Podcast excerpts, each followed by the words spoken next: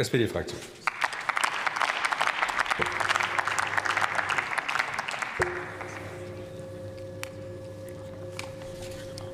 Sehr geehrter Herr Präsident, äh, werte Kolleginnen und Kollegen! Die ökologische Transformation der Wirtschaft ist notwendig und unausweichlich. Sie erfordert sowohl hier in Europa als auch in anderen Industrieregionen der Welt Investitionen von immensem Ausmaß, und zwar öffentliche wie private Investitionen. Schätzungen zufolge könnte allein der Finanzbedarf allein in Europa in den nächsten zehn Jahren rund bei rund 350 Milliarden Euro liegen, und das jedes Jahr. Diese Investitionen sind notwendig, damit wir Wohlstand und gute Arbeit erhalten können. Die USA steht vor der gleichen Herausforderung wie wir Europäer. Und es ist grundsätzlich zu begrüßen, dass auch die US-Regierung diese Herausforderung annimmt. Für die Bereiche Klimaschutz und Energiesicherheit werden mit dem Inflation Reduction Act über neun bis zehn Jahre ca. 369 Milliarden Euro bereitgestellt. Und das ist gut so. Nichtsdestotrotz müssen wir auf diese Politik reagieren, und eine deutsche Reaktion auf den Inflation Reduction Act muss Teil einer europäischen Lösung sein. Und da ist das, was Sie heute als mögliche Antwort präsentieren, wird da der Dimension des Inflation Reduction Acts nicht gerecht. Durch den Inflation Reduction Act druckt privates Kapital, private Investitionen in die USA abzufließen, und diese finanzpolitische Komponente fehlt in Ihrem Antrag leider vollständig. Dabei lohnt sich die finanzpolitische Analyse auf die gegenwärtige Situation. In Europa und vor allem in Deutschland finanzieren Unternehmen ihre Investitionen hauptsächlich über Bankkredite, das ganz klassische Fremdkapital.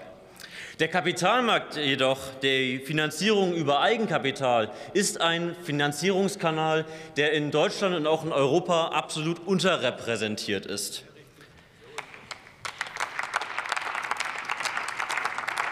Hier liegt also noch großes Potenzial. Eigenkapitalgeber sind meistens deutlich risikoaffiner als Banken und können und sind deutlich eher bereit, Zukunftsinvestitionen zu finanzieren und damit Innovation erst möglich zu machen.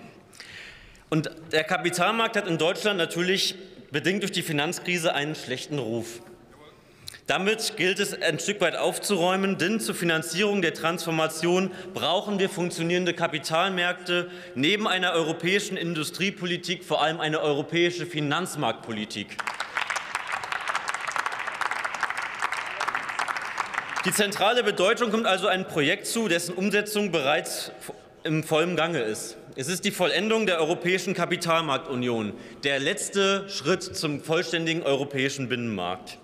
Einen wesentlichen Teil der Transformationskosten werden nämlich die Unternehmen tragen. Die müssen ihre Produktion umstellen, die müssen ihre Prozesse umstellen, und dafür brauchen sie frisches Kapital, dafür brauchen sie neue Finanzierungskanäle. Gerade die vielen kleinen und mittelständischen Unternehmen in Deutschland ergeben sich dadurch ganz viele neue Chancen.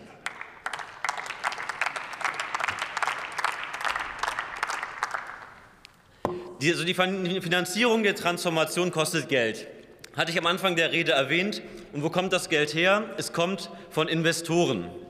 Das sind einerseits institutionelle Anleger, Versicherungen, Pensionsfonds. Es sind aber auch private Sparerinnen und Sparer, die neue Anlagemöglichkeiten suchen, zum Beispiel für die Altersvorsorge oder für den, äh, für den Vermögensaufbau.